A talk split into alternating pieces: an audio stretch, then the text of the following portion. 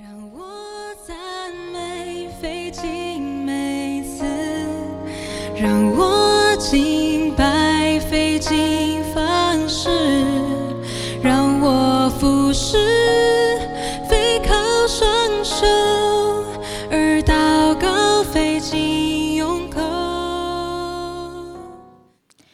亲爱的弟兄姐妹、各位好朋友们，大家早安，大家好。呃，我们今天要进入到耶利米书第七章，要读的是一到七节，还有十一节跟十八节。好，第一节，耶和华的话临到耶利米说：“你当站在耶和华殿的门口，在那里宣传这话，说：你们进这些门，敬拜耶和华的一切犹大人，当听耶和华的话。”万军之耶和华以色列的神如此说：你们改正行动作为，我就使你们在这地方仍然居住。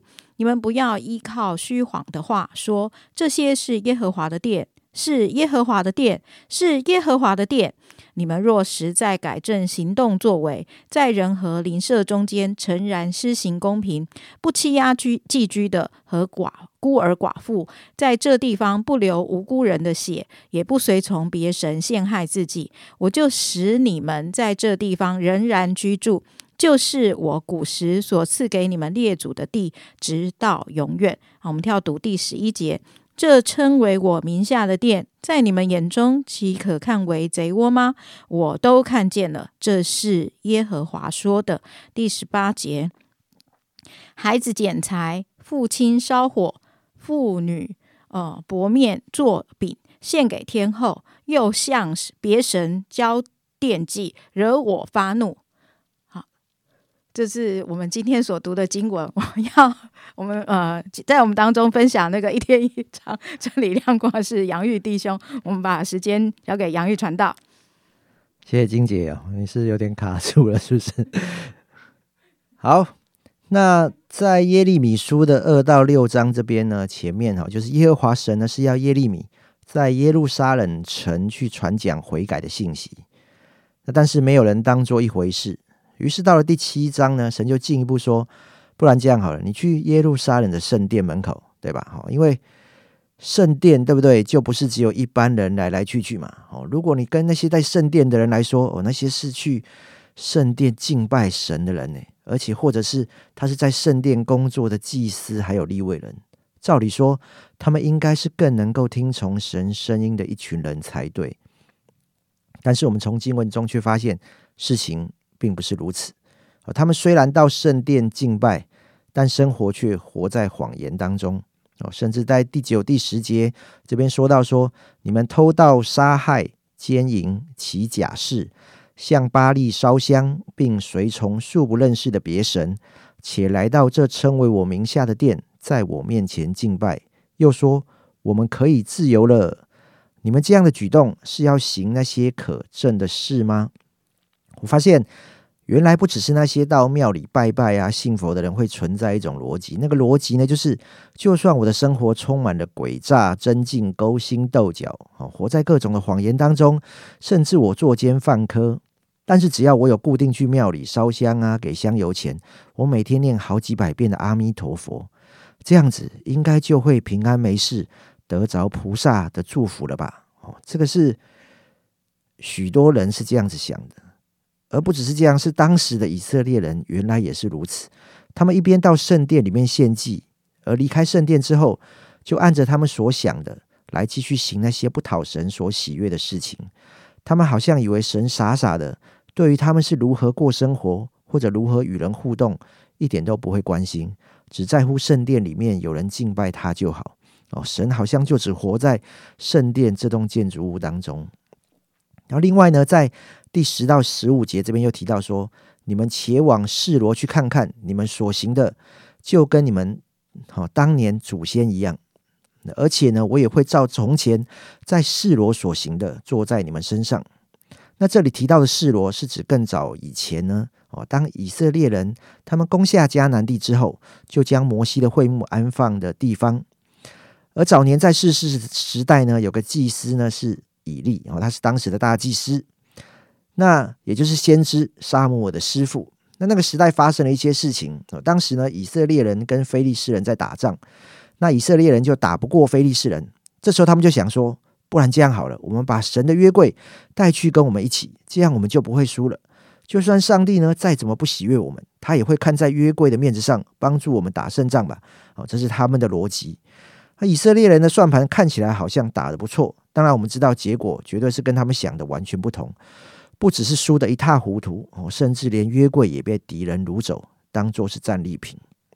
如果有兴趣的话，可以去看《沙漠耳记上》的第四章。所以多年后，耶利米再一次引用当时的状况来提醒以色列人说：“不要以为你们在耶路撒冷有圣殿，就好像有了保命符哦。不论你们怎么样胡作非为都没有关系，反正我们只要按时到圣殿烧香献祭就好了，神就会保守我们平安了。”耶利米告诉他们说：“你们这样的想法，就是在自欺欺人。我不知道会不会有时我们的信仰也存在某种类似的想法，觉得好像我有参加主日或小组聚会，我有按时 Q T 跟十亿奉献，这样神应该就会大大祝福我吧。但是我们可能要想一想，在我的生活当中，我是如何与神同行呢？我所在的环境是否因为我在那里而变得不一样？”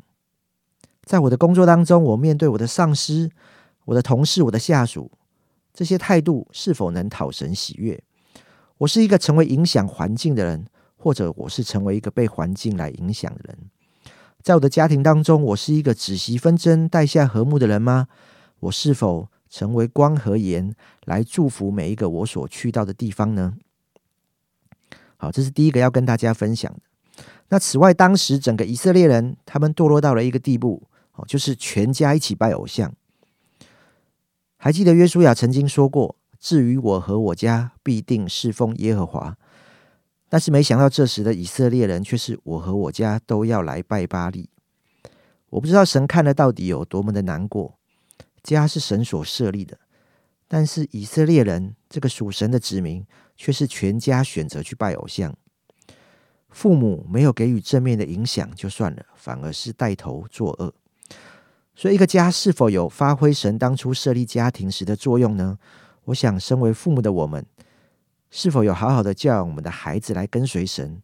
我们是否主动成为他们的榜样，成为他们的老师和辅导，而扮演他们的教练，好让他们能够走在神命定的计划里？还是我就想说，反正我就送去教会就好了？那或是我觉得啊，我已经束手无策，算了，不管了。那对我自己而言，我必须老实说。曾经对于孩子的教养，我也是认为每个星期送他们去主日学就好，可能偶尔在家放放诗歌，听听圣经故事，这样应该他们就可以好好的爱主吧。我毕竟好像也是这样子长大的，可能应该也是可以吧。我并没有那么有意识，好像要按着神的心意来带领他们，反而比较多尝试用呃我们小时候长大一样的那种方式说教啊、控制、命令的方式，运用在我的日常生活里面来引导我的孩子。而直到我的大女儿上了国中，开始有了叛逆期，不想去教会，我才意识到这个问题的严重性。而这几年，我也不断的想要传递给学青和家长，呃，儿主的家长们这些主要的信息，就是我们真的有责任要按着神的心意来引导我们的孩子。我想，特别是父亲这个角色，我想我们真的责无旁贷。我们不能只是把责任觉得丢给太太就好，而是我们需要一起来承担，一起面对。一起来成长。我们要承认，真的，我们还是有我们的限制，但我们还是可以成长的。不论是透过书籍、教会办的讲座课程，或者一些小组面父母团体的分享交流，我们是可以持续进化的。而当孩子们他们成长的时候，我们也跟他们一起成长，让我们陪伴他们走过他们的这一个成长历程，甚至在青春期的风暴当中与他们同行。所以对我而言，我开始试着让他们可以。从我们身上看见，诶，我跟妈妈，我们是怎么样来跟随神？甚至我也不会避免让他们知道我们的限制和软弱。我想是真的帮助我们在亲子之间的张力减低不少。我也学习每天早上出门前互相的祝福啊，睡前陪他们一起祷告，用言语、肢体表达我们对他们的爱和接纳，也不吝惜赞美鼓励他们。我发现这样一段时间下来。我真的看见一些改变在我们家中发生。这改变不是说他们突然成绩就突飞猛进，哦，变得非常有礼貌、尊师重道。啊，他也不是他们开始会积极为自己生活做预备，而是我们的感情变得更好。我想，这是在一切的改变之前最重要的。或许信仰可能对他们还有点距离，但我真的盼望我们自己跟孩子之间不会随着他们年纪越来越大而也变得越来越远。我知道在这个过程当中，我还在学习，我也真的盼望圣灵不断的来帮助我们。也帮助每一对父母，让我们的家，每一个人的家都持续走在神的心意当中，来影响翻转这个时代。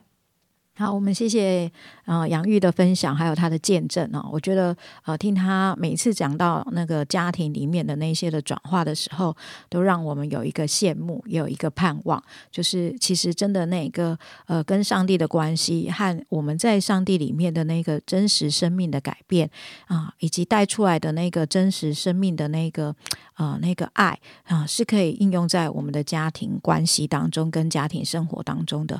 好像那个道不是。只是呃律法，而是真实的成为道成肉身，以至于呃这个家庭是被呃神的呃真实完全来得着的。我们一起来祷告，亲爱主，谢谢你。谢谢神，你就是又真又活的神。谢谢神，你也是在呃我们的工作、我们的家庭、我们呃这个个人里面完全帮助我们的神。主，我们再一次为着杨玉他们家可以经历这样转化，向你献上感谢。主，我们也再一次为着啊所有的这些的家庭都来向你献上仰望。主，你纪念父母的心，主啊，即便甚至他们现在已经呃有孙了，主啊，他他们都还期待呃他们的儿子、他们的女儿。他们的媳妇，他们的呃这些的呃亲友是吧？他们的下一代、下下代是吧？都可以回转归向你，归到你自己的面前。主，他们也曾经叹息过，过去可能不知道怎么样的把他们的孩子啊带到你的面前来，以至于现在好像远离了你。主，可是我就求你自己亲自来垂听我们这些爸爸妈妈、爷爷奶奶的祷告。主啊，真的你亲自做这个家庭转化的工作。主，我们不放弃在你面前学习跟改变的机会。会以至于这样一个真实的爱，呃，跟真实的生命的交流，可以再一次的啊，临到我们的下一代跟下下一代当中，主要？以至于我们所有的呃世世代代都可以成为近前的后裔，都可以透过我们来真实的跟你建立那个呃。生命的关系，主，我们向你仰献上仰望，谢谢神，你自己亲自的来帮助我们，主啊，真的让全家一起来侍奉你，这句话成为我们的生命的应许和祝福。谢谢主垂听我们的祷告，奉耶稣基督的名，阿门。